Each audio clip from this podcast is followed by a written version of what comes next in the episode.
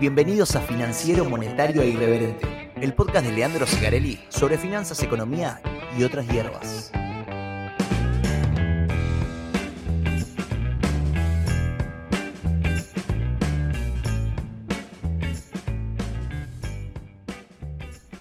Si ustedes piensan que un problemita familiar, después un problemita de salud, después la eliminación de estudiantes, después compromisos en el día y la hora en la que en general me siento a grabar el podcast, y después un 6% de inflación después de un 6,7 mensual, me van a poder doblegar, se equivocan totalmente. Acá estamos, firmes, junto al cañón acá, al pie del cañón, ¿eh? O junto al cañón. El cañón viene de frente, la bala viene de frente, nos vamos a irnos todos a la mierda.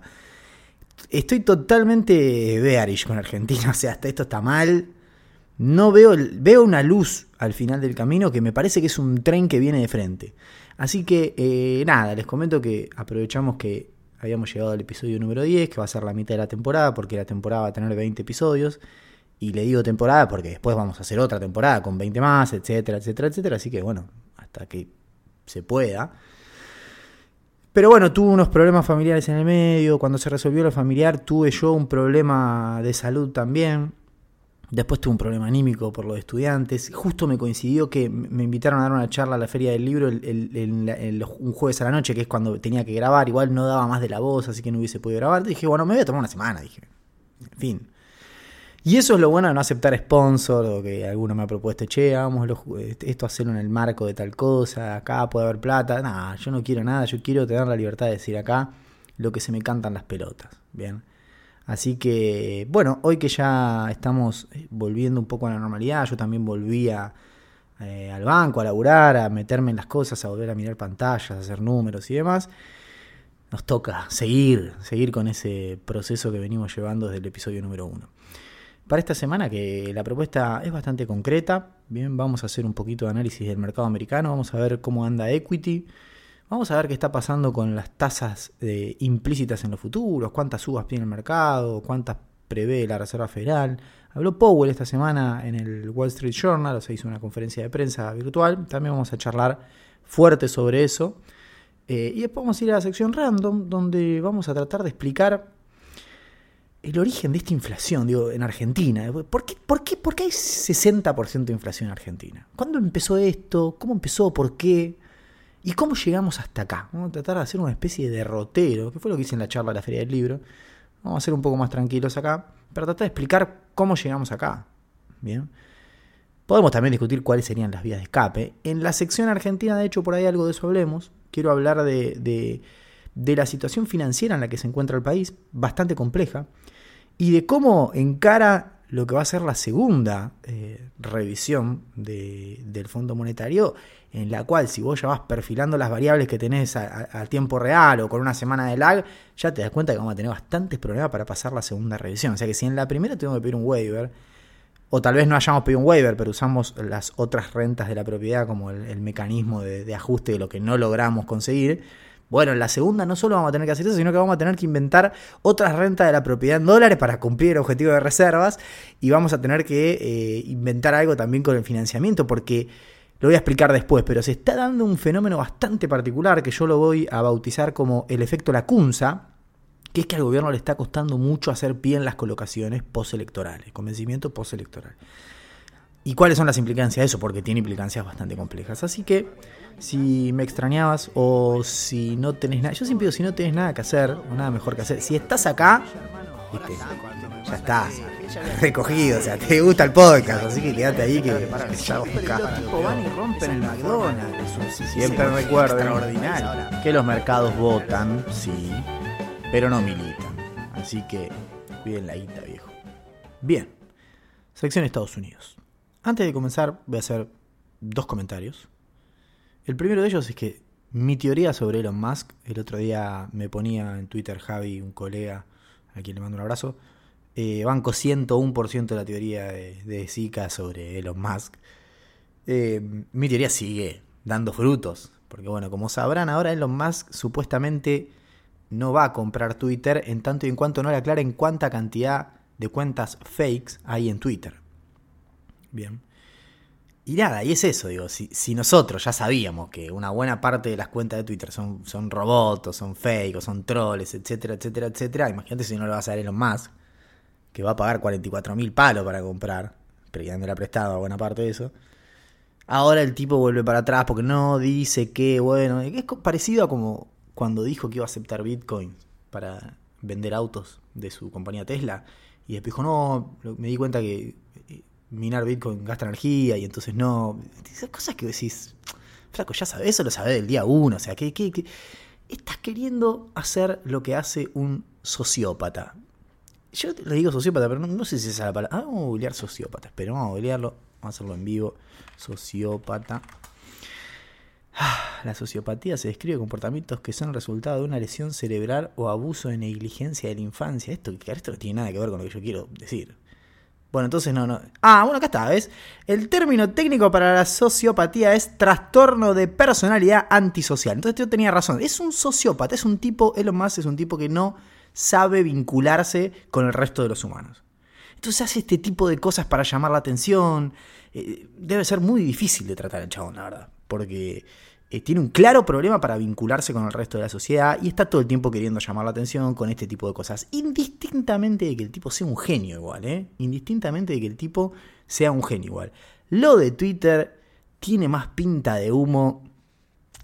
Pero bueno, como fue en su momento lo de Bitcoin, como fue lo de lo de Dogecoin, como fue tantas cosas que el loco este hizo, eh, en el marco de que, de que quiere en algún punto mostrarnos que, le pertenecemos. Digo. Así que, que, la movida pasa por Twitter. Bueno, voy a comprar Twitter y les voy a mostrar que es una farsa. Y entonces van a ver que yo estoy por arriba de Twitter y van a ver que, bueno, flaco, ponete a diseñar autos, no sé, hacer otra cosa. La verdad que estás usando tu tiempo de una manera muy poco productiva.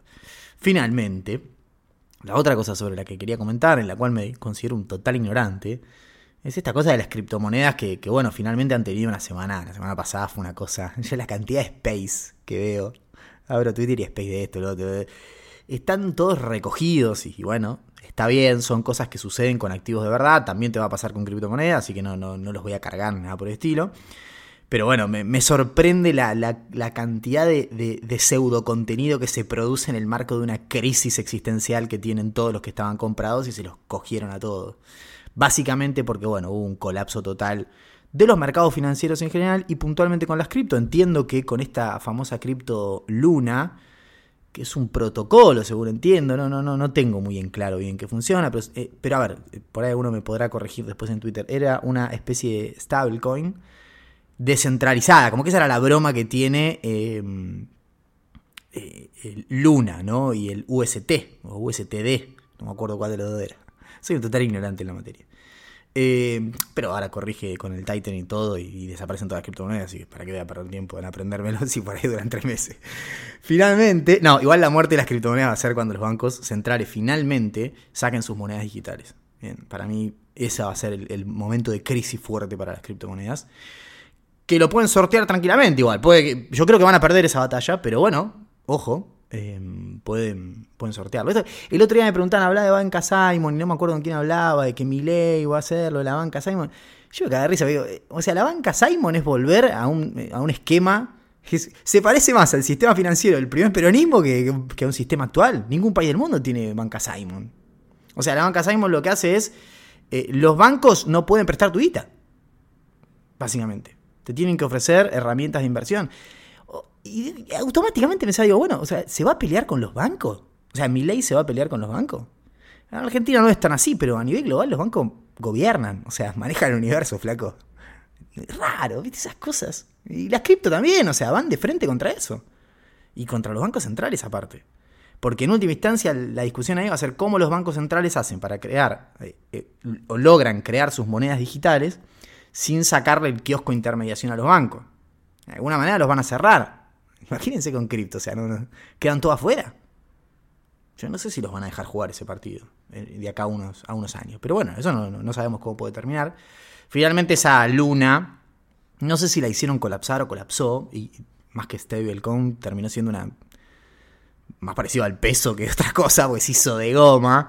Y bueno, generó una crisis, una catarsis. Pero por suerte, pero por suerte, todas las personas que tenían Luna y que compraban Luna y que tuiteaban todos los días sobre Luna, 15 minutos antes de que esto suceda, vendieron todo y no los agarró. Yo no escuché a ninguno decir lisa y llanamente, poner en Twitter, o sea, hola, buen día, me cogieron. bueno, por suerte, nadie en Twitter perdió plata con esto Luna. Bien, todos estaban recomprados, pero justo por una cuestión azarosa, que no sabemos bien por qué, un día antes de esta explosión salieron todos. Me comentaba un amigo que no, todos estos pibes les dan guita para traer y bueno, se dedican a, esto y, están remetidos. Pero justo esto salieron antes, esto de lo de Luna me, me dijo que se fueron justo antes. ¿Por qué? ¿Por qué saliste antes? ¿Por qué razón? Si sigue siendo el mismo protocolo, sigue siendo la misma idea, está funcionando bárbaro, te da un 20% en dólares eh, de rendimiento. ¿Por qué? No, no saliste nada. No saliste nada, vos te quedaste adentro y te la comiste toda. Pero no me lo vas a contar a mí, obviamente. Así que bueno. Nada, eh, mi solidaridad con los que perdieron guita ahí fuerte y nada, a cuidar la guita, a seguir trabajando. Esto es así, muchachos, ¿qué va a hacer? Yo estoy perdiendo guita en el Standard Poor's, así que imagínense. Eh, hablando del Standard Poor's, ya en la zona de 3.900, por debajo de los 4.000 dólares, bien. Yo decía 3.500, 3.600 eh, como un primer eh, horizonte para esta corrección, que va a tener movimientos contra, contratendenciales, ¿no? Obviamente esto no va a ser todo para abajo, como viene siendo, la verdad que viene siendo bastante todo para abajo desde fines de marzo, bien. Parece que firmamos el acuerdo con el fondo en Argentina y el mercado global se hizo concha, pues, bueno, Quédense tranquilos, ya lo cumplimos, así que eh, pueden volver a subir los mercados. Con lo cual, eh, nada, en la zona de 3.900 puede haber un apoyo. Yo tengo 3.815 como una zona marcada, ya la tenía marcada desde antes. Con lo cual, eh, puede haber una zona de apoyo ahí, pero digo, esto en el mediano plazo, corto mediano plazo, es para abajo. A menos que se confirmen algunas cosas. A menos que se confirmen algunas cosas. Bien. Nos pasó en el medio en una semana un reporte de precios minoristas en Estados Unidos, eh, que fue los datos de inflación del mes de abril. Y Tuki, o sea, Tuki, la tenés adentro. Eh, la inflación que no recoge los movimientos de alimentos y energía, que es como una especie de core, desestacionalizada como lo miden los yankees, eh, interanual, marcó por tercer mes consecutivo una especie de techo. Tuki. O sea, no te gusta Powell, que emiten, que no sé qué, que la Reserva Federal, que porque queda bien en Twitter hacerte el que criticas a Powell, que el tipo es el presidente de la Reserva Federal, y vos desde tu casa lo criticás. Es una autoestima impresionante. Algunos por ahí como estaba recién criticando a Elon Musk, sí, es verdad. Todos somos así. Pero digo, nada, eh, la teoría de la Reserva Federal de que esto se puede ir desarmando de a poco, sin chocar el mercado laboral y por ende sin chocar la actividad económica. Y sumó un poroto, sumó un poroto. ¿Qué quiere que te diga? Sumó un poroto. Tercer mes consecutivo que la inflación hace una especie de pico en abril. La inflación intermensual bajó brutalmente a 0,3, porque obviamente no está el efecto de la guerra, entonces, o, menos, te quedó un, poquito de coletazo, con lo cual bajó del 1,2 de marzo a 0,3, bajó fuerte, pero te registró el 0,3, fue el mínimo de los últimos 8 meses. Una cosa por el estilo. Bien.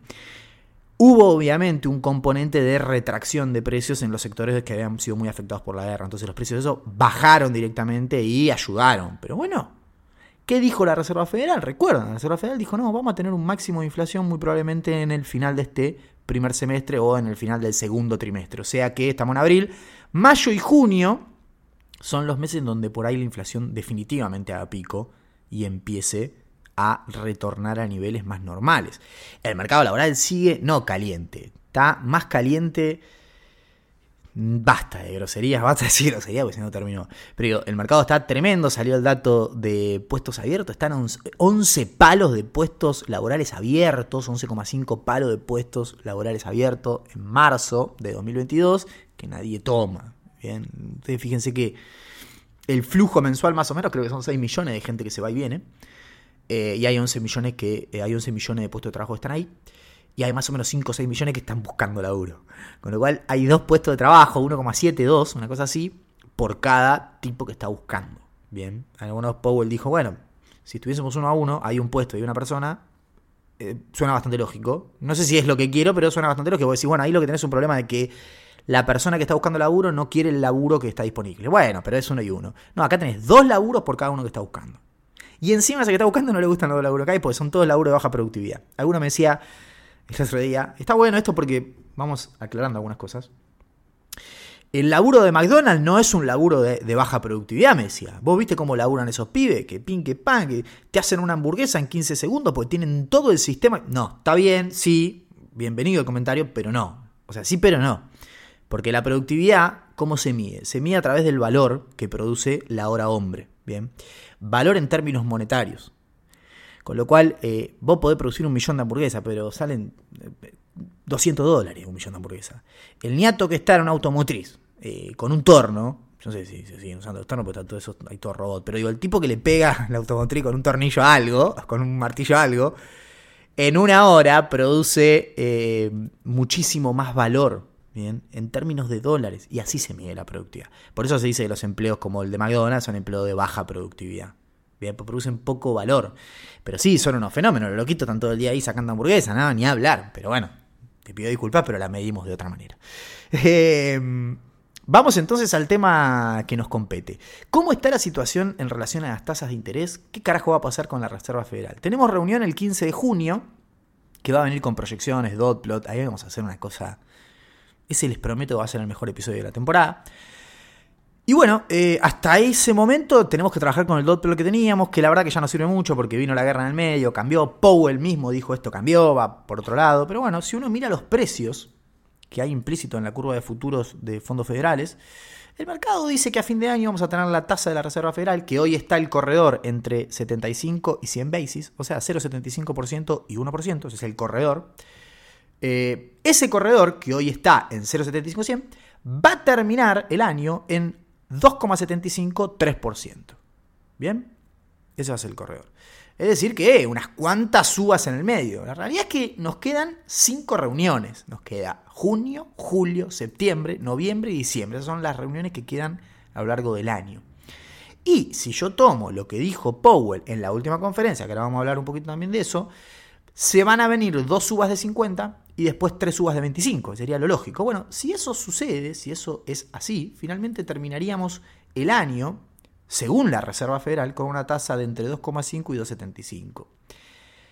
Si el mercado pone 2,75,3 y la Reserva dice 2,50, 2,75, al fin y al cabo, en última instancia, en un contexto donde la inflación está haciendo pico, el mercado y la Reserva Federal se terminaron como de poner de acuerdo en algún punto. Porque en realidad lo que hay acá son 25 basis de diferencia. ¿Se acuerdan que nosotros llegamos a tener 3, 4 subas de diferencia? 5 en algún momento. Entre lo que decía la Reserva Federal y predecía el mercado. El mercado totalmente anclado con la expectativa de inflación, con la corrección de tasas de interés, etcétera, etcétera, etcétera. Con lo cual la Reserva Federal de a poquito de a poquito, con trabajo, con consistencia, con comunicación, yendo de a poco, sin confiarse, va acomodando. Va acomodando. Siempre puede haber algún otro shock que complique esto, pero por ahora viene bien. Habló Powell. Habló, Powell, eh, habló Powell esta semana con el Wall Street Journal. Creo que puse el link en Twitter y si no lo hice, perdón, pero búsquenlo. Véanlo a Powell. Los que pueden escuchar en inglés y entender, porque no están traducidas esas cosas. Eh, hagan el ejercicio. Duran media hora las conferencias. Y uno no está acostumbrado, pero los periodistas eh, en el exterior, esto parezco el, viste, el, el, típico pedante. Ah, en el exterior, eh, ah, esto en Suiza, no, ¿qué te cobraron eso? Ah, porque en Europa esto, bueno, no, pero la realidad, los periodistas en Estados Unidos son bastante profesionales, son tipos que estudian y entienden, entonces hacen buenas preguntas, no todos igual, pero la mayoría se mueven, viste que acá el periodista, pregunta acá estupidez, que decís, no, y están uno más perdido. Están todos más preocupados por ponerse chupines y como dijo cosas, ¿no? No, están todos más preocupados por hacer su editorial, ¿viste? ¿Qué pasa en Argentina? Otra vez los políticos. Y flaco, es un programa de cocina, ponete a cocinar o cerrá el orto. O sea, no me interesa saber qué opinás de política, vos porque estudiaste cocina. Perdón si hay alguien que estudió cocina ahí, pero bueno. El, el chabón de Wall Street Journal Es un tipo que está en las conferencias siempre y ha hecho hace buenas preguntas en general. Bueno, lo tuvo media hora ahí, 40 minutos, lo mató a preguntas, fue al frente y Powell cuando pudo contestó. Bueno, les comento las notas que tomé, me, tomé la molestia de tomar notitas. Básicamente lo que dijo Powell, un poco refrendando todo lo que ya dijo en la conferencia anterior cuando fue eh, la meeting de la Reserva Federal, volvió a remarcar que la prioridad es la inflación. Cuando Powell te dice una cosa así, en realidad lo que te está queriendo decir es, eh, yo me, reía, porque digo, el mandato dual de la Reserva Federal dejó de ser dual hace como cinco años. O sea, ¿por qué? Porque, no sé si cinco, pero desde que empezó la pandemia dejó de ser dual. Porque cuando en 2020 tuviste un problema de actividad muy grande, eh, Powell decía abiertamente, me importa un bledo la inflación. Acá hay que volver a tasas de desempleo y niveles de actividad normales para la economía estadounidense. Se me cae la gente del mapa, decía. Entonces ahí, y nosotros lo decíamos acá, la gente decía, eh, la inflación voló, ¿por qué la Reserva Federal no endurece la política? Porque el mandato es dual. No es solo la inflación, también tiene que tener un nivel de actividad de producto y desempleo objetivo. Entonces, Powell lo que decía, muchacho, en esta coyuntura compleja, donde la gente se caga de hambre, yo prefiero priorizar el target de desempleo. Prefiero que baje el desempleo. Y si me tengo que comer más inflación, me la como. Bueno, ahora se dio vuelta la tortilla y en realidad el mandato dual tampoco es dual, pero ahora es al revés. Ahora lo que dice Powell bueno, mira, todo bien con un desempleo de 3,5, pero necesitamos bajar la inflación. Incluso a costas de lo que suceda con el desempleo. Lo que obviamente Powell sostiene es que puede lograr bajar la inflación sin hacer explotar el desempleo. Él lo que dice es, yo le voy a sacar incentivo a la demanda con una política monetaria y también fiscal, que no la manejo yo, pero que va a venir medio como, como, venimos nosotros, sacando incentivos a la demanda, y si la oferta un poquito empuja o, crece, eh, se va a ir todo acomodando, porque lo que hoy tenemos es un, imbalance, un, ¿cómo se dice? Un desbalance entre la oferta y la demanda de bienes, ¿bien? Y se materializa muy fuertemente y principalmente en el mercado laboral. Bien. Lo que dice igual es, en el mercado laboral igual cada vez más gente va a salir a buscar trabajo y la propia economía va a generar menos puestos, con lo cual esto se va a ir acomodando también. Esa es la apuesta, esa es la apuesta. Eh, de hecho le preguntaron, eh, ¿hay algún caso que vos veas que es comparable con esto que está pasando? Bien en clave lo que decía Lanchar, no, el único caso comparable es, son los 80 y, las uvas de Volcker y qué sé yo. Y en realidad Powell dijo medio contrario, Lanchar dijo, no, no, no hay ningún caso que se le parezca a esto. O sea, me cuesta encontrar un caso que sea comparable. Porque que hayamos venido de semejante caída de la inflación y el producto a semejante suba y, aumento del producto y la inflación, no ha habido casos comparables. Y en algún punto también lo que dice, esta salida soft landing, yo no digo que la vamos a lograr, yo lo que digo es, está la posibilidad y lo vamos a intentar, pero puede que no suceda. Y ahí es donde el tipo se pone firme y dice, si eso no sucede, yo igual quiero bajar la inflación. Es decir, que si no puedo bajar la inflación sin chocar, yo el mercado lo choco, no me importa nada. Mercado laboral. ¿Mm? Quiero bajar la inflación. Porque yo puedo proteger el mercado laboral. Pero si la inflación no baja, ese mercado laboral es insustentable en el tiempo también. Bien. Volvió a preguntarle qué es lo que determina si van más rápido o más lento. Y dijo, nosotros lo que queremos, nosotros estamos trabajando con una hipótesis. ¿Cuál es la hipótesis de la Reserva Federal hoy? La que venimos charlando. Que la inflación hace pico en estos meses que vienen y de ahí empieza a descender de manera sostenida y consistente. Si eso es así, dijo algo medio confuso. Dijo, si eso es así, yo desacelero. Si eso no es así, yo acelero. En realidad yo creo que lo de desacelero se le escapó, porque lo que él quería decir es, si eso es así, yo sigo como vengo. Si eso no es así, la inflación empieza a subir, yo acelero. Y me pongo más, eh, más duro con la política monetaria. Bien. Otra pregunta interesante es eh, respecto de, bueno, si, vos al fin y al cabo decís, voy a hacer dos subas de 50, que él dijo, no dije que íbamos a hacer dos subas de 50, dije que se charló y que había cierto consenso, pero cada meeting es una, historia distinta. ¿Por qué no haces una suba de un punto de un? Alguien me lo había preguntado en Twitter también eso. Sí, sí, ya sabes que vas a hacer dos de 50. Y lo que Powell contestó, ah, muy atinadamente, es, mirá, yo dije que iba a hacer eso y el mercado ya puso en precios un punto. Con lo cual, si yo lo hago hoy, muy probablemente el mercado suba otro punto más. Con lo cual yo voy moldeando de alguna manera las expectativas para que el mercado se vaya acomodando a lo que yo voy haciendo. Digamos, que el mercado se anticipe, no quita eh, de que si yo adelanto la política, el mercado después no va por más. Entonces, es un delgado equilibrio el que estás buscando y siempre funciona así, yo ya se los expliqué. En 2017 le torcieron el brazo, 2019 en realidad fue. El mercado le torció el brazo a Powell y tuvo que suspender el tightening. Y básicamente eso. De hecho, recurrentemente le preguntó, ¿no te asusta lo que pasa en el mercado? ¿No te Lo que Powell dice es, el mercado está procesando que acá hubo un cambio y que nosotros vamos a hacer esta política. Y nosotros, para nosotros el mercado no está colapsando, está pasando a precios eso. Textual, una cosa así, hijo. Y en realidad lo que él plantea es, que tiene razón, es, yo cuando veo los indicadores eh, subyacentes de la economía estadounidense, la economía sigue creciendo. Y sigue teniendo un mercado laboral sobrecalentado. Y el consumo sigue creciendo, las ventas siguen creciendo. Con lo cual, el mercado se puede estar haciendo de goma, corrigiendo, pero no, no, todavía no contagió la actividad económica. Entonces, si yo no veo que eso suceda, la verdad que ni me asusto con lo que pasa en el mercado.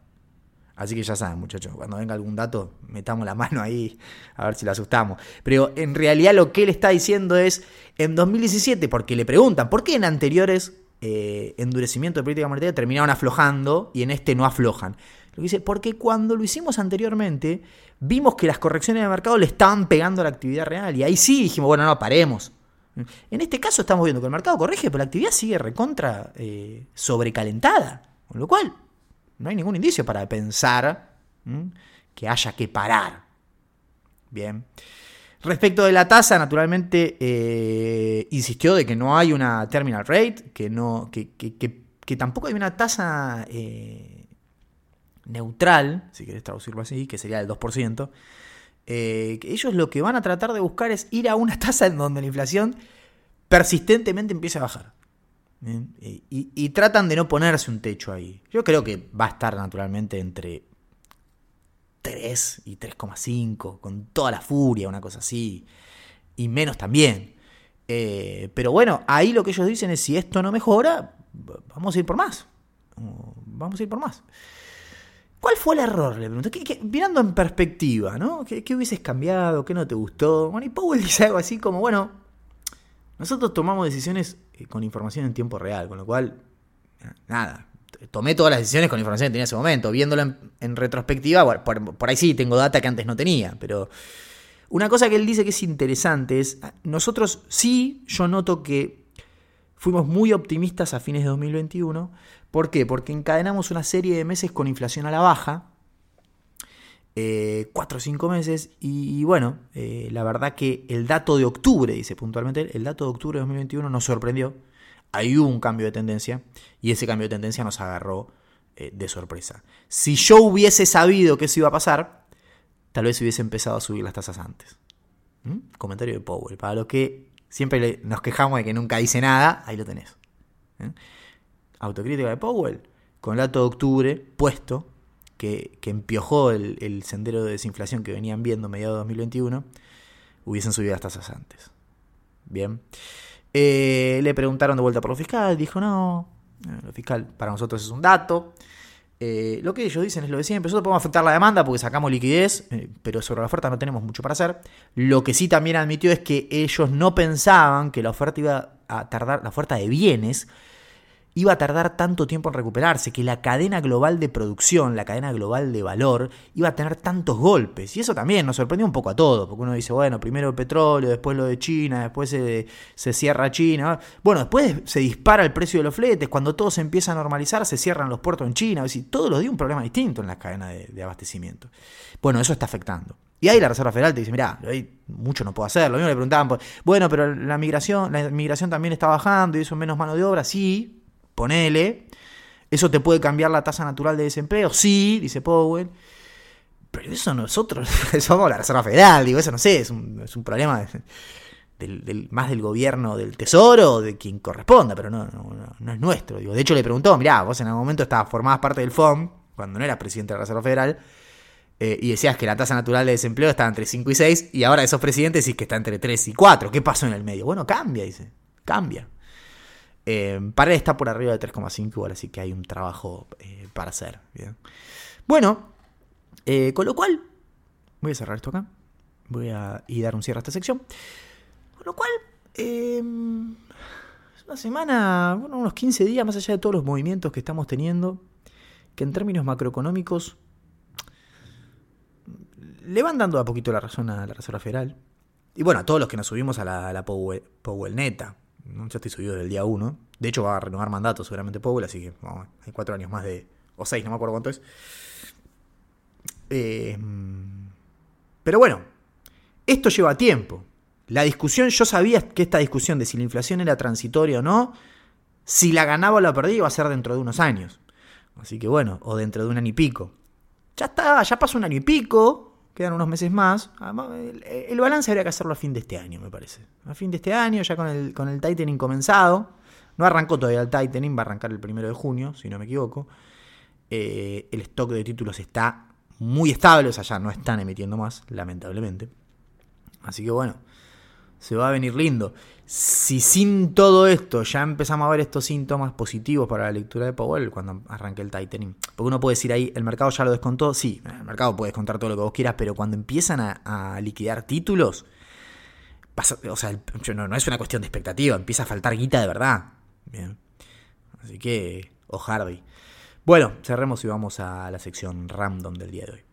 Sección random. Religión, política, fútbol. Todo eso sobre lo que no querés hablar acá. Listo para hacerte enojar.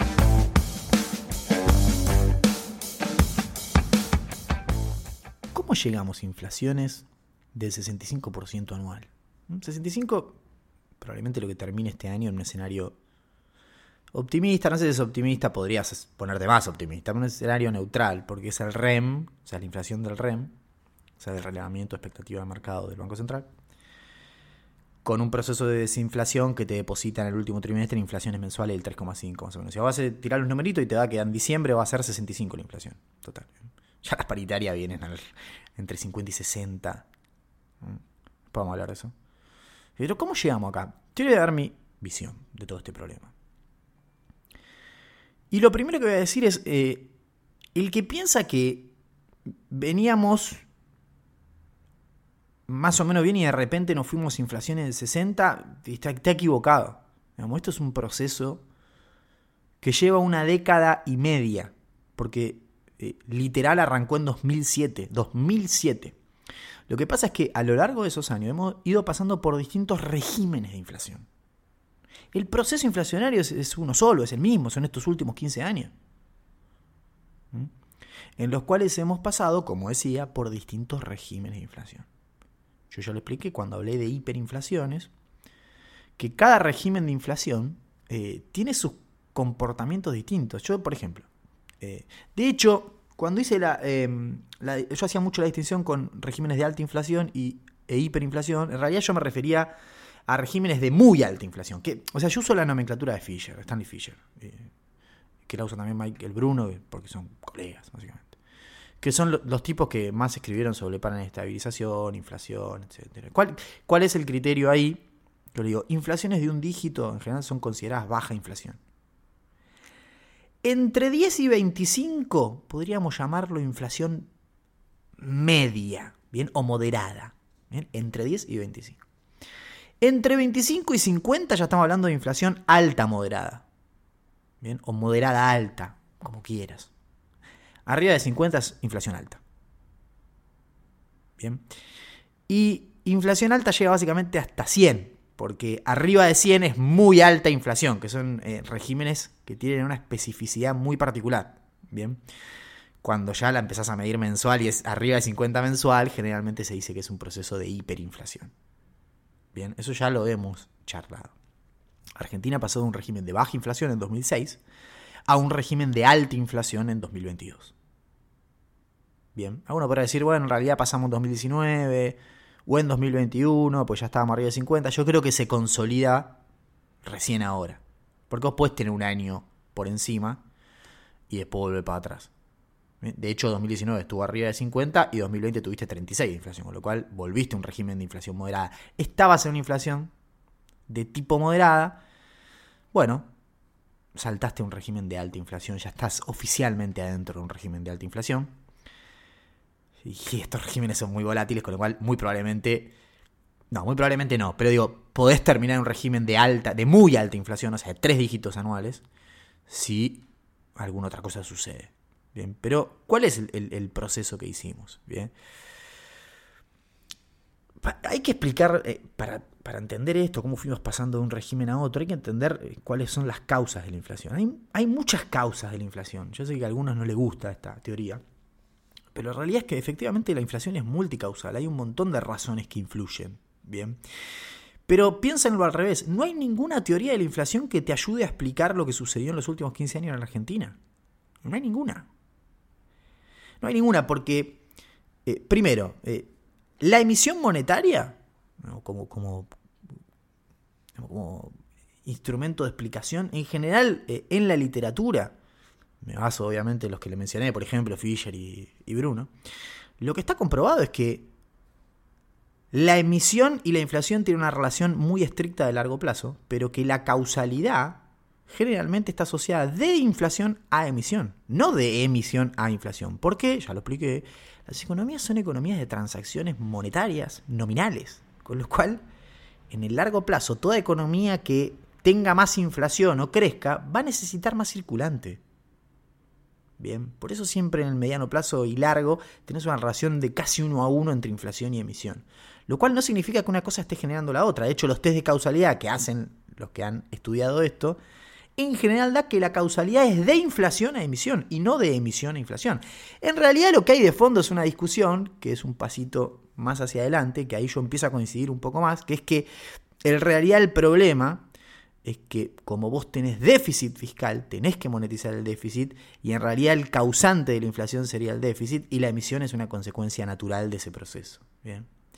Ahora, la realidad es que la inflación argentina eh, difícilmente pueda explicarse desde el déficit fiscal, básicamente porque nosotros teníamos una inflación baja y tuvimos un primer salto inflacionario del año 2007. Bien, ahí fue el primer año, en donde pasamos a una inflación de dos dígitos, ¿sí? cercana al 20%, cuando nosotros habíamos tenido menos del 10% en 2006. Ahí se duplicó la inflación. Bien. Desde el déficit es bastante difícil de explicar, porque Argentina en 2007 tuvo 3 puntos de superávit fiscal, con lo cual, lejos de tener déficit, le sobraban 3 puntos. Bien. Y venía de 3 años consecutivos con superávit fiscal, y tuvo 4 años más seguidos superávit fiscal.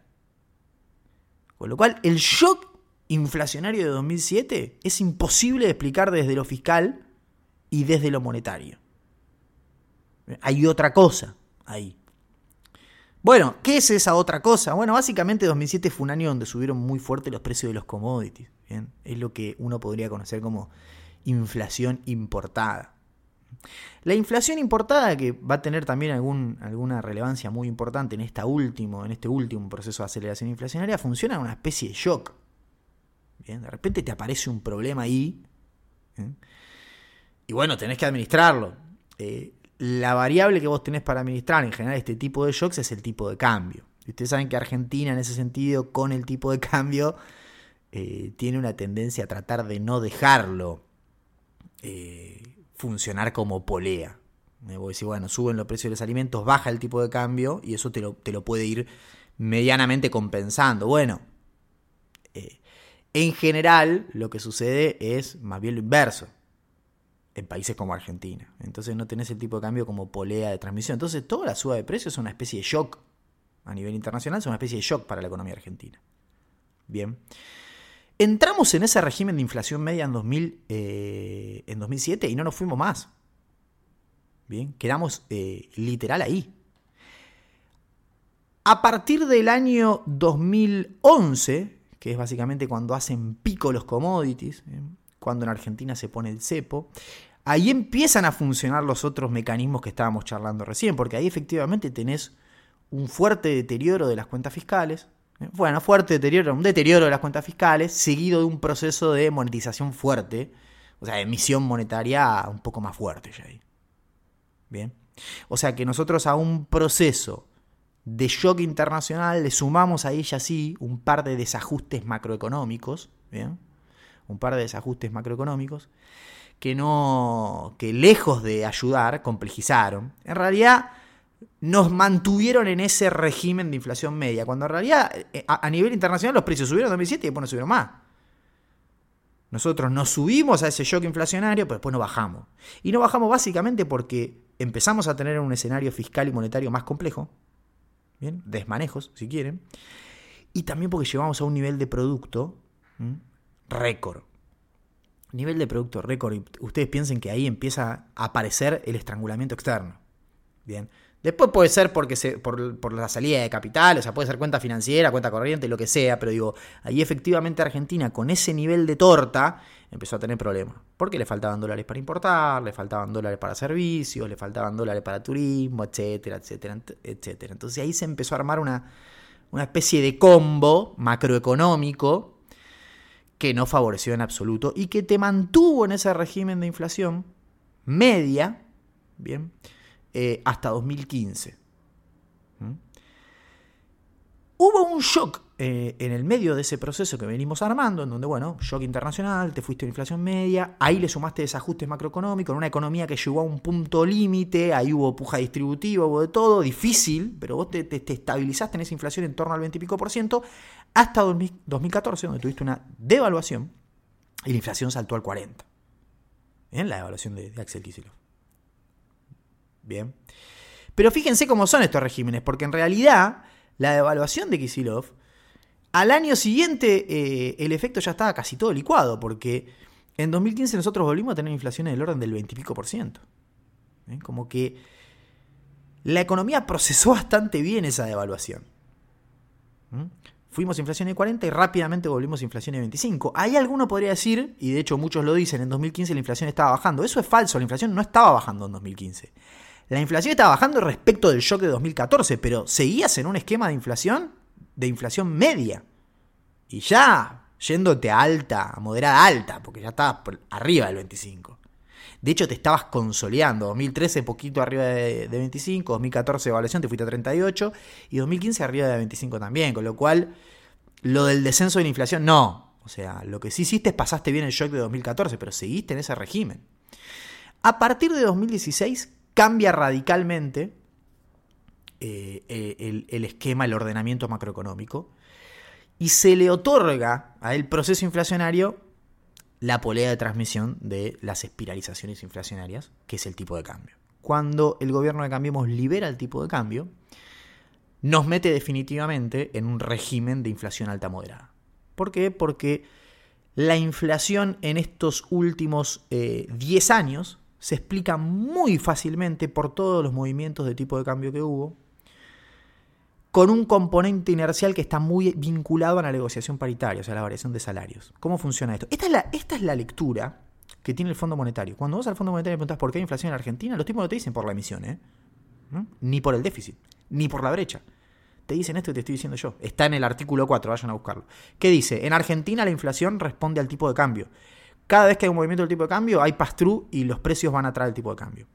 ¿Y qué es lo que sucede? Cuando el tipo de cambio se estabiliza y los precios tendrían que empezar a descender, atrás viene la paritaria.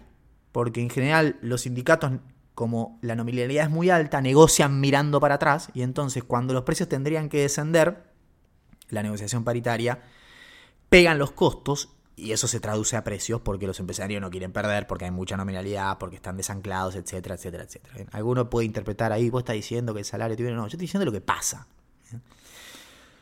Después vamos a hablar cómo se puede solucionar eso. ¿bien? Pero tenemos que hacer los deberes. Entonces, eh, cuando vos le entregaste esa polea de tipo de cambio, todos los shocks cambiarios que tuviste te, implicaron subas fuertes de precio, con un componente inercial muy alto que es básicamente lo que le mete el salario y la falta de anclas hacia adelante. Esto es importante porque lo que termina resultando curiosamente es que vos movés el tipo de cambio, no sé, 10%, los precios suben 10%, y de hecho, cuando el tipo de cambio se estabiliza, los precios siguen subiendo porque después viene la negociación paritaria. Entonces, en última instancia, lo que te termina sucediendo es que vos haces los ajustes, pero siempre terminás con un tipo de cambio real más bajo y con un salario real más bajo. Con lo cual tenés la necesidad de hacer un nuevo ajuste. Y esto es lo que vimos durante todos los años de gobierno de Macri. Ajuste tras ajuste del tipo de cambio. Transmisión directa a los precios. Atrás la paritaria.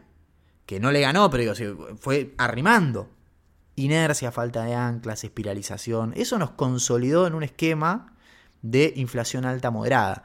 En donde está el año 2020 como el año que aparece ahí con una inflación baja, yo creo que tiene eh, mucho que ver con el componente eh, particular del estallido de la pandemia, la caída a nivel internacional de muchos precios durante ese año. Eh, el fenómeno que se da con la velocidad de circulación del dinero y la demanda de dinero en general, que la verdad te ayudaron bastante. Te ayudaron bastante, tuviste un año relativamente bueno, pero lo que quedó demostrado es que vos ya estabas consolidando un esquema de inflación eh, alta moderada, porque sin ir más lejos en 2021 volviste inflaciones por arriba del 50. ¿Qué pasó en 2021? ¿Por qué no pudimos mantenernos en esas inflaciones del, del 30 y pico? Bueno, tuviste otro shock de precios internacionales. Tuviste otro shock de precios internacionales. Del mismo modo que lo estás teniendo en 2022. Ese shock de precios internacionales es el que te termina depositando en este régimen de alta inflación que ya oficialmente en 2022 acabas de entrar. Y eso es lo que tienen estos regímenes cualquier shock, cualquier shock, te lleva a discutir inflación de tres dígitos. Anualicen esto y te da tres dígitos, pero no sé si es del todo correcto hacerlo, pero digo, si vos tenés otro shock a fin de año, 65, pasás rápido a 89 y 89 a 124. Como tenés toda la economía en general indexada eh, en T-1, o sea, como no hay anclas, matemáticamente lo que termina sucediendo es que cualquier shock de precios, ya sea por tipo de cambio o precios internacionales, o sea, por una evaluación o por, precios internacionales, no te pega en el nivel de precios, sino que te pega en el nivel de tasa de inflación. Por eso espiraliza esto y vuela. Le sacaste la polea del tipo de cambio, eso es bueno, pero este régimen suele ser muy inestable. Bien. Y hacia adelante termina en última instancia sucediendo lo mismo de siempre, porque ahora ya vemos las paritarias vienen con 60, eso te va a generar inercia. Y como no hay anclas, es muy difícil hacerle entender a los empresarios que no tienen que subir los precios acorde a cómo les suban los costos cuando pegue la paritaria. Eso va a suceder y entonces genera esta espiral. En esa espiral siempre van a perder los salarios. Con lo cual el problema de fondo va a seguir. Y entonces tenemos un problema. Cuando yo repasaba las teorías de la inflación y les decía, bueno, déficit eh, no, bueno, eh, emisión no, inflación importada salvo 2021 y 2007, en realidad tampoco, porque entre 2008 y 2020 no hubo inflación en dólares. Entonces tampoco te sirve. Eh, inflación por puja distributiva no te sirve, la verdad el salario viene perdiendo hace tres años, eh, la participación del, salario eh, en el valor agregado bruto de la economía viene bajando, o sea que no, hay un problema de puja estos últimos años, la inflación escaló. Y nada, una de las cosas que yo decía, en realidad no es todo no, en realidad son todas sí. O sea, todas ayudan a explicar la inflación, el proceso inflacionario que ha tenido Argentina a lo largo de estos últimos 15 años. Cuando yo te digo no, eh, con, el con la emisión no puedes explicar la inflación, no te estoy diciendo que no, tiene ningún implicante, estoy diciendo que la verdad es que hay años en donde no hubo emisión y la inflación voló, y hubo años donde la emisión voló y no hubo inflación. Entonces digo, vos me podés decir no, porque el lag, bueno, aplicar el lag que quieras entre 2018 y 2020, tenés un problemón para explicar la inflación ahí desde la emisión.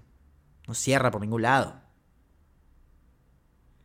Lo que no significa que no tenga ninguna incidencia. Tiene alguna incidencia en, algún, en algunos momentos puntuales. En realidad es todo sí. En realidad es una economía que tuvo shocks externos muy particulares, que son 2007, 2021, 2022, que son los shocks de precios internacionales, que se suben a una economía que ya tenía un proceso de inflación media, que tenía una macroeconomía desordenada porque tenía un déficit persistente eh, fiscal, que se monetizaba, o sea que la emisión juega un rol, está comprobado que los tipos que te dicen que la emisión no genera, que la causalidad es de inflación-emisión, te dicen, ojo igual, porque en el corto plazo los países que tienen inflación, el déficit y la monetización sí juegan un papel. Así que ¿por qué vamos a decir que no? Sí juegan un papel. Fíjense que este misterio de la inflación económica o la inflación en Argentina, que parece que no tiene ninguna, que es imposible explicarlo, e, en realidad es bastante fácil explicarlo. Yo decía, bueno, ¿cómo lo puedo resumir en una frase? Porque ahí también está el tema de la concentración, digo, ¿no? que no lo toqué, pero hay inflación monopólica. Mirá, los monopolios no pueden explicar la inflación porque la inflación es la velocidad con la que suben los precios. Los monopolios te pueden explicar más precios absolutos, o sea, los precios más altos. Bien. Ahora, los monopolios juegan un rol fenomenal en lo que tiene que ver con la inercia y en lo que tiene que ver con la dinámica de precios en el ciclo económico. Bien, ya creo que ya lo mencioné acá, y si no lo vuelvo a mencionar, digo, bueno, a ver, Carrefour está acá y en Francia, ¿por qué acá sube y en Francia no? Porque flaco, en Francia saquemos estos últimos años, este último año, en Francia no hay inflación, chabón. O sea, si un día Carrefour se levanta y sube todos los precios 5% en Francia, va a tener un quilombo bárbaro, porque va a ser muy obvio y muy evidente. Entonces en Francia no va a hacer eso. Si lo hace en Argentina, una economía que viene con un 4% de inercia inflacionaria. Hacia adelante no hay un puto ancla, nadie sabe qué carajo va a pasar. Y encima son 5 el supermercado porque no podés importar, es, Carrefour nada más. Y yo no sé si Carrefour ahí no sube 5% los precios acorde a, no sé, hace así, mira para arriba y dice, ¿cuánto fue el mes pasado? Tres, bueno, ponerle dos más. Cinco. Entonces, vamos. Raro sería que empresas como Carrefour se comporten igual en Argentina que en Francia. Raro sería. En realidad, los monopolios juegan un papel en el proceso inercial. Bien. Entonces, sumando ese último factor que me, me faltaba mencionar, la economía argentina es una economía que ha llegado a un tamaño importante, en donde en general ha tenido problemas cada vez que llegó a este tamaño porque le faltan dólares, con un conflicto distributivo que está, porque la verdad que está, por más que los salarios vengan perdiendo 20 puntos con Macri, sumen unos puntitos más ahora con este gobierno, sigue la puja distributiva, con un déficit que ya lleva una década, con monetización de ese déficit, sin anclas ni estructurales ni nominales, con inercia inflacionaria, en un contexto de fuerte concentración de las bocas de expendio y de la canasta básica de alimentos. Con lo cual, si a todo este combo extraordinario vos le sumas que están subiendo los precios en dólares, yo les daría vuelta la pregunta. ¿En qué escenario de este tipo Argentina no tendría inflación? O sea, lo más lógico es que Argentina tenga inflación. A todo este lío que nosotros veníamos viendo, se le sumó un shock de precios internacionales y nos llevó a discutir otra cosa. Y yo le decía, estoy ver y Argentina básicamente porque no veo por dónde puedes escapar de esto. Bien. Porque yo el shock de precios de la guerra no lo tenía en la agenda. Cuando cae, nos mete en otro, nos deposita en otro esquema. Y en ese esquema el acuerdo con el fondo deja de tener eh, una especie de vigencia como ancla estructural. Y lo último que te quedaba era eso. Por eso hacia adelante la cosa luce difícil. Bien. Y particularmente, como ya vemos, estos regímenes son muy explosivos. Entonces, ojo, ojo, porque cualquier cagada nos lleva a tres dígitos de inflación. El otro día charlaba con colegas que me decían, yo me pongo, viste, medio loco, hay que hacer los deberes, hay que acomodar lo fiscal, lo monetario. pero vamos a hacer el ajuste para que venga el otro chicos, esto ya no está más para, para, joder con esto. O sea, si vos tenés que hacer el ajuste y después los beneficios de ese ajuste se los lleva todo Macri o la reta o el que venga, lo lamento, hoy hay que hacerlo porque si no lo haces, esto espiraliza y se va a la mierda. ¿eh? Y esos que se supone que queremos cuidar, los, los haces percha, de goma. Yo iba a hacer el ajuste, digo. No me refiero a hacer un ajuste, digo, cortar partidas sociales, digo, corregir los problemas macroeconómicos, los desajustes macroeconómicos. Corregir lo fiscal hay margen de sobra para corregir lo fiscal sin tocarle un peso a la gente. Hay margen de sobra para corregir lo fiscal ayudando a los que menos tienen. Porque está el desastre fiscal que tenemos que se puede hacer todo. Pero, muchachos, andan en Narnia. Están más preocupados por criticar a los que dicen hay que controlar el precio, hay que ir a pelearse con los monopolios, hacer acuerdo con los que podamos. ¿eh? Están más preocupados por criticar a eso que por armar un programa económico. Corto acá y arranco Argentina desde esto que acabo de decir. Oh,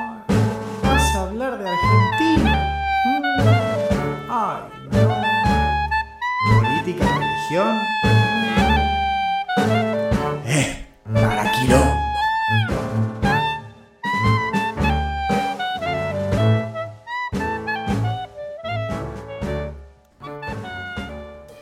Los controles de precio no funcionan o no están funcionando hoy? Porque los que critican los controles de precio, en vez de estar armando un programa económico, están haciendo eso. Se la pasan en todos lados diciendo que los controles no, que tenemos la decisión fuerte de no, de no controlar, de que eso no ayuda. ¿eh? ¿Sabes por qué no funcionan los, los controles de precio? ¿Sabes por qué el pobre Feletti se mata para tratar de, lograr un acuerdo y de fiscalizarlo y de ver cómo mierda hace para que no se vaya todo el carajo en la calle. ¿Sabes por qué no funciona? Porque atrás de lo que hace Filetti no hay un programa económico. Y no es Filetti el que tiene que presentar el programa económico. Son los que se la pasan criticando a Feletti. Hoy le toca a Feletti ser defendido por mí. Voy a defender a Feletti. El tipo se, come todas las puteadas. Pues sí, bueno, porque no vas a bajar la inflación con controles, claramente, con acuerdos. No, claramente que no, pero en el, eh, tenés que ir haciendo algo. Es el secretario de Comercio, ves número 44 que lo digo. ¿Qué quieren que haga el secretario de Comercio Interior? ¿Me explican? Tiene que estar en el comercio interior, regulando el comercio interior. ¿Por qué no puede hacer acuerdos con las empresas para eh, ir en el mientras tanto comprando tiempo? Para hacer todo lo otro que hay que hacer. Porque ya dijimos, la inflación es un problema macroeconómico, tiene un montón de aristas. Entonces, Feletti no puede corregir lo fiscal o lo monetario. Bien, eso lo tienen que hacer Pese y Guzmán, por ejemplo. Feletti no puede hacer que crezcan las capacidades productivas para exportar. Eso lo tiene que hacer Culfas. Entonces uno puede decir, bueno, Culfas está haciendo su parte. Y bueno, algo está haciendo, sí. Pese está haciendo su parte. Yo a Pese lo veo muy, muy dominancia fiscal, o sea que termina haciendo lo que dice Guzmán que hay que hacer. Guzmán está haciendo su parte. Y la verdad que yo no veo que haya un programa, como ya dije, aparte, lo importante de tener un programa económico, aparte es comunicarlo, que cierre y comunicarlo. Estos muchachos son héroes del silencio. Bien. Porque de fondo la cuestión es la siguiente. Vos podés ir con un arma, poner el arma en la mesa y decir, muchacho, a partir de ahora nadie toca un precio. Bien. Vos podés ir con el arma. ¿Sabés qué es lo que pasa? Si solo vas con el arma, no vas a lograr mucho. Pongamos, vamos a hacer una cosa, vamos a simular una reunión. Tengo un amigo que hace siempre las simulaciones de...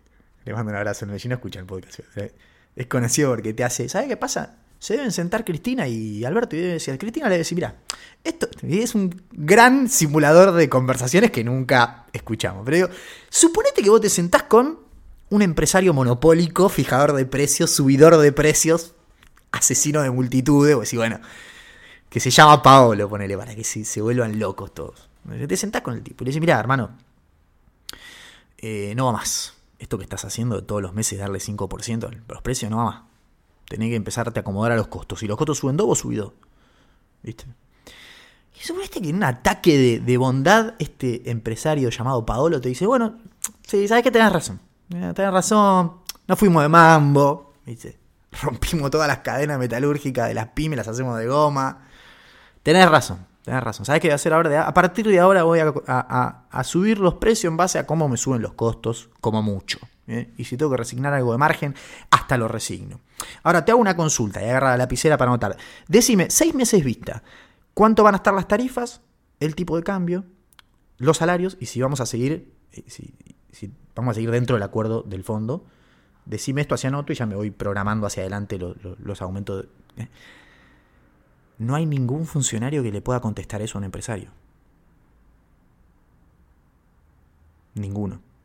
No hay nadie que sepa. Y eso es porque no tenés programa económico. Entonces vos podés ir con el arma, pero si no tenés programa económico, no le podés pedir a los empresarios que no se cubran. Porque lo más natural que van a hacer, los tipos que, que se dedican a hacer cosas de verdad, es que se cubran. Si yo no sé qué va a pasar hacia adelante, si esto es un quilombo, nadie controla un carajo, y bueno, en vez de, tres pongo cinco, por la duda. Bien, vos vas con el arma, pero el arma lo tenés que apoyar arriba del programa económico. Haces un programa económico, te lo imprimís, lo pones arriba de la mesa y arriba le pones el arma. Es decir, 3% todos los meses. Más de eso no. Yo te voy a dejar las tarifas en tanto, voy a poner el tipo de cambio en tanto, y voy a acumular reservas de esta manera, y el acuerdo del fondo va a ir por este lado. Y ahí es otra la discusión. Ahora, el problema es que acá no hay programa económico. Yo me reía o, los cargaba, me peleaba en Twitter hace unos años de esto, porque hinchaban las bolas, no hay programa económico, no hay programa económico, no hay programa económico. muchachos, tampoco es tan importante el programa económico. ¿Por qué decía esto yo? Porque estás en el marco de una negociación con el fondo. O sea, ¿qué, programa vas a presentar si. O sea, el programa va a ser el que acuerdes con el fondo. O sea, ¿para qué te iba a presentar algo si igual no me puse de acuerdo con el fondo todavía? Entonces yo entendía eso. Ahora, una vez que tenés el acuerdo, el programa lo tenés que explicar. Y este programa que supuestamente está explicado, lo expliqué yo, no lo explicó ni Guzmán ni nadie, porque o sea, son los héroes del silencio, lo explicamos lo que más o menos le pusimos voluntad. no cierra por ningún lado. Ya no cerró este con, con, los precios de la guerra, no cerró la primera revisión, hiciste trampa. Y la segunda revisión viene para triqui mal. Con lo fiscal te pasás, pero te vas a la, a la puta madre, te recontrapasás. Pero bueno, imagino que te van a dejar hacer la trampa de otras rentas, con lo cual vas a cumplir lo fiscal haciendo trampa. Pero tenés un problema importante con las reservas, ¿sí? Al target de reservas no creo que llegues, vas a tener que acelerar mucho la compra este mes y pico que queda, no la veo. Estás complicado con el target de reservas que te pide que acumules. Y estás muy complicado con lo monetario. Ya estás muy cerquita de la emisión que te permiten tener hasta mediado de año. Y la situación financiera se complicó mucho. Apareció algo en el horizonte que no lo teníamos, que es el que uno se lo podía imaginar, pero digo, se, exacerbó mucho, que es el efecto lacunza, lo, lo bauticé yo. Y es básicamente que Lacunza es el que fue ministro de Economía, bueno, fue ministro de Economía de la provincia, creo, con Vidal, y después terminó siendo ministro de Economía de Macri, fue el que reperfiló los vencimientos de deuda en pesos. Desde ahí se generó todo un, un pánico total en el sistema financiero con tener deuda del tesoro en moneda local. Que en moneda local no defolteás. O sea, ¿quién defoltea la moneda local? De pedís asistencia al, al central y, y, pagás con emisión en última instancia. Bien. Lo vuelvo a aclarar esto porque yo sé que hay muchos de ustedes que son tarados y no lo entienden, pero se los vuelvo a explicar. Ya dije que esto si lo explicaba una vez más les iba a cobrar. Se lo voy a explicar gratis porque están acá, se los voy a explicar gratis. A los que piensan así. Yo siempre digo, si te vas a endeudar, endeudate en moneda local. Vos decís, bueno, ¿qué, ¿qué, es lo que te dice la Biblia? Ah, porque vas a devaluar, porque no vas a porque vas a defoltear, porque los querés devaluar y los licuar. Mira, Cristina, Néstor y, y, hasta Alberto te diría, Alberto al principio sí, pero después no, eh, jamás eh, licuaron ni defoltearon deuda en pesos. Los que licuaron y defoltearon deuda en pesos son los del PRO, o sea, cambiemos, o sea, los, los que son más de corte liberal, alguno podrá decir, no son liberales, liberales mi ley. Bueno, esos son los hicieron. Así que ese argumento es más para la Cunza que para mí. Primero. Y segundo, no. Y esto es lo que le explico, pero por última vez. No. Es mejor colocar deuda en moneda local porque la economía se reproduce en moneda local. Los precios se ponen en moneda local, los ingresos y los gastos se cursan en moneda local, con lo cual siempre va a haber un remanente en la economía de moneda local disponible, que es el ahorro, disponible para refinanciarte los vencimientos. Es por eso, porque como la economía se reproduce en esa moneda, los flujos que vayan quedando remanentes te pueden servir para rolear deuda. Eh, no está chequeado que eso pueda pasar si vos lo haces en dólares, porque para eso tenés que tener superávit de balance de pago, principalmente en la cuenta corriente. Eso simplemente. Eso simplemente. No sé a qué venía toda esta digresión. Bueno, la CUNSA eh, no pagó la deuda en pesos. Y entonces, nada, ¿qué es lo que sucede? Nos vamos acercando a la elección del año que viene y el gobierno cuando empieza a renovar la deuda en pesos, quiere colocar deuda que vence después de las elecciones. Y uno puede decir, bueno, lo que pasa es que yo después de las elecciones no sé qué va a pasar. Y después de las elecciones va a venir Macri o, o Larreta, en, en, el peor de los casos. Con lo cual, eh, Nada, si, te paga este gobierno, imagínate ellos, más vale. Pero sí, ¿cuál es el problema? El problema es que una de las personas que se menciona para ser ministro de Economía, creo que es del, del lado de la reta, es la CUNSA. Y se supone, según lo que se dice en el mundillo, que el tipo tiene la misma visión y tiene la misma concepción de que hay que volver a reperfilar la deuda en pesos. Con lo cual, al gobierno se le hace hoy imposible poner un pie en 2024 con las colocaciones. ¿Por qué? Porque cuando van todos a renovar su deuda, el gobierno dice, che, ¿te doy algo para enero de 2024? Lo primero que dice, no, enero de 2024 ni pedo. Si viene la CUNSA no me lo va a pagar. No, no, dame algo antes de las elecciones. Y entonces ahí tenemos un problema. Y entonces ahí tenemos un problema. Porque lo que pasó en abril es que el gobierno, cuando fue a renovar su deuda en moneda local, trató de hacer pie en 2024 y no pudo renovar todos los vencimientos. Tuvo que pedir asistencia del Banco Central para pagar los vencimientos. Por 70 mil millones de pesos. Entonces ahí tenemos un problemón, porque ya estamos en un escenario en donde la única forma en donde el gobierno se puede financiar es que coloque deuda preelectoral. Se va a armar una bomba preelectoral de pesos, básicamente. Porque Ahora en mayo vencían 896 mil, que esto, mucha parte de eso, la mitad por lo menos es un bono que tienen los, los bancos para encajar, así que eso se renovó. De hecho se renovó, así que no hay problema. Pero en septiembre de 2022 vence un billón de pesos. Todo atado a ser prácticamente. Esa bola, en septiembre cuando toque renovarla, ¿a dónde la vas a estirar? ¿Qué le vas a dar algo a marzo de 2023? Y cuando venga marzo, ¿qué le vas a dar algo a junio? No podés hacer pie después de las elecciones. Y menos en semejante cantidad. Y lo peor es que el mercado, con estas tasas, te pide ser. O sea que encima le tenés que dar activos indexados a corto plazo. Esto es una bola que vos decís, mirá, o no te renuevan todo y emitís, o le das ser corto, te armás un quilombo, pero renovás todo. Esa, esa es la encrucijada en la que estoy el gobierno. Y la de emitir, digamos, si bueno, no, te doy 2024 y que agarre el que quiera y el que no, emito. Tenés un límite por el Fondo Monetario. Y, ya estás en el límite. Te quedan 60.000 palos para emitir hasta fines de junio. Y en junio vas a tener un déficit de, no sé, 300 mil millones de pesos. Lo financiero se, se, pudrió mal. Uno podría decir, eh, eh, vos le estás echando la culpa a la CUNSA de, otras cosas. No, no, estoy diciendo lo de la CUNSA. El efecto de la CUNSA aceleró todo un proceso. Un proceso que, como ya veníamos diciendo, cuando vinimos a charlar y charlamos acá, yo les digo, deuda en peso es mejor. Eh, deuda a tasa fija es mejor que ser. Digo, y lo de ser no es gratuito, o sea, no, no es que vos podés indexar toda la deuda, porque el otro día leí a alguien que decía, si vos al mercado le das deuda a ser y le das deuda en dólares, eh, te van a pedir que devalúes y que haya inflación. Es un error conceptual eso. Él tenía una biografía el loco que se dedicaba a la economía o era economista o algo así, pero o sea, pero es un error conceptual, pero está muy difundido ese error. Eh, no funciona así. El tipo que tiene un activo atado al dólar, eh, está atado al dólar. O sea, si vos devaluás o no devaluás, en dólares para él es lo mismo. Y las cosas son por su costo de reposición.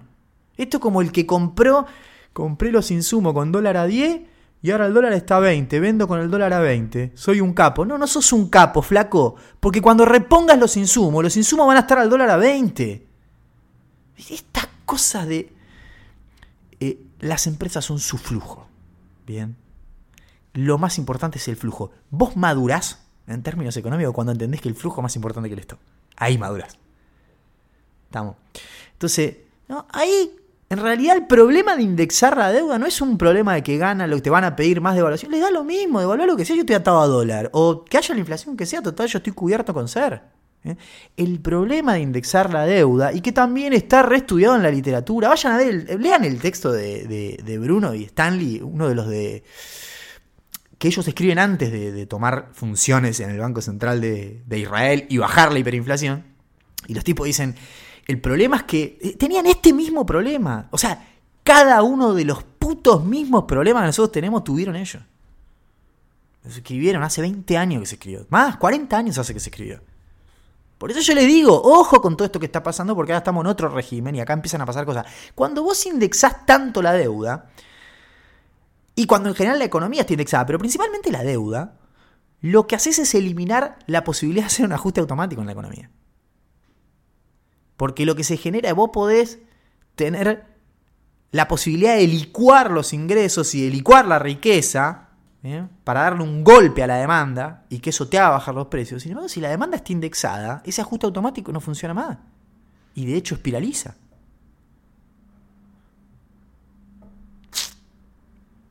Esto es un problemón. Por eso le digo hacia adelante, me, ahora sí me pongo cada vez más pesimista. Alguno podrá pensar, eh, mirá, ¿viste? mirá, este boludo se hacía el optimista y terminó siendo pesimista, o tenía razón yo que fui pesimista del primer día. Bueno, sí, por ahí uno tenía razón. Que la realidad es que em, así hacemos los que somos honestos. O sea, funciona así cuando sos racional y honesto. Era optimista porque veía algunas cosas que podían funcionar. No funcionaron. Fin. ¿Qué voy a hacer? Decir que no, igual se acomoda. No, no hay ninguna razón para pensar que hacia adelante esto va a mejorar. Ahora sí me pongo muy pesimista respecto a lo que pueda llegar a pasar. Porque sumaste un problema financiero que antes no tenías. tenés un problema fiscal que se multiplicó por dos, vas a tener un problema monetario, porque lo fiscal y lo, y financiero van de la mano, tenés un problema de inercia, tenés un problema político también, tenés dos problemas políticos, la oposición atrincherada que no te va a aprobar nada, una cosa que, ¿qué tienen 15 años? ¿Cómo no vamos a aprobar más nada? Eh, es un delirio este país. Y después adentro del frente tenés un quilombo impresionante. Un quilombo impresionante. Hay una parte del frente que todos los días se levanta en el Congreso y quiere gastar un punto del PBI. Es una cosa de loco. Se levanta, hagamos aumerio para todo. Pum, un puntito del PBI. Flaco, pará. ¿Viste? ¿Por qué no hacemos bronceado para todo? Pum, un puntito del PBI. Pará que hay que garparlo eso. Estamos. Estamos en un muy mal momento. La verdad que yo aproveché la excusa de la enfermedad para no hacer el podcast la semana pasada a ver si algo mejoraba. Pero la verdad es que no. La verdad es que no. Les voy a decir una sola cosa que hoy me mostraron unos colegas y llegamos a una conclusión interesante. Ellos quisieron, agarraron todos los años de elección y cuando hubo inflaciones arriba de 50 trataron de ver cómo le fue al oficialismo. Y decían, mirá, siempre que la inflación fue arriba de 50 en elecciones, el oficialismo pierde. Hay solo dos casos donde logró ganar. En el 91 y en el 85. Y es básicamente porque los meses previos a esa elección la inflación venía bajando. Y yo no te digo, no. O sea, es porque los meses previos hiciste los dos planes de estabilización más grandes y conocidos de la historia moderna económica argentina, que son el plan austral del 85 y el plan de convertibilidad del 91. Con lo cual, yo me reía porque decía, la única que queda, amigos y amigues, es el año que viene, más o menos en abril, que los dos planes fueron más o menos en esa época, en abril hacer un plan de estabilización. El único problema que yo le veo al plan de estabilización es que necesitas que los precios en moneda dura aflojen. Porque los planes de estabilización, ahí Michael Bruno, hay críticas a, estos Fisher y Bruno. En el libro que ellos tienen, donde analizan eh, si los controles de precios y salarios sirven o no, ellos concluyen que sí. Bueno, hay una parte de la literatura que dice, nada, en realidad sirvieron cuando no había inflación en dólares, cuando hubo inflación en dólares no sirvieron. Yo tiendo a pensar que una economía como la Argentina sirve los controles cuando vos tenés un plan de estabilización o un programa económico que cierra y que se lo puedes explicar a todo el mundo. Eh, pero bueno, solo el control no va a lograr grandes cosas. Y solo el programa, viste, no, no necesariamente. Fíjate Macri, Macri tenía un programa, pero no quería controlar. Y le explotó por el aire. El problema de Macri fue básicamente porque alguno podría decir, che, vos me dijiste que hay que bajar el déficit. Macri hizo todo eso y la inflación voló. Sí, porque Macri eligió mal el ancla. El ancla de Macri fue, el ancla nominal fue la base monetaria, cuando se sabe que en general esos ajustes suelen ser más dolorosos, no son expansivos, y encima con una economía con el pastrú que tiene Argentina, cualquier movimiento del tipo de cambio te hace volar toda la mierda. Y pasó eso. De hecho, hasta Sturzenegger lo dice. Sturzenegger tampoco es un defensor de las anclas nominales en tipo de cambio, porque de hecho el inflation targeting que él aplicó tiene flex cambiario, con lo cual... Pero bueno, en fin. Si Powell, fíjense cómo el podcast termina teniendo toda una coherencia final, cierro con esto.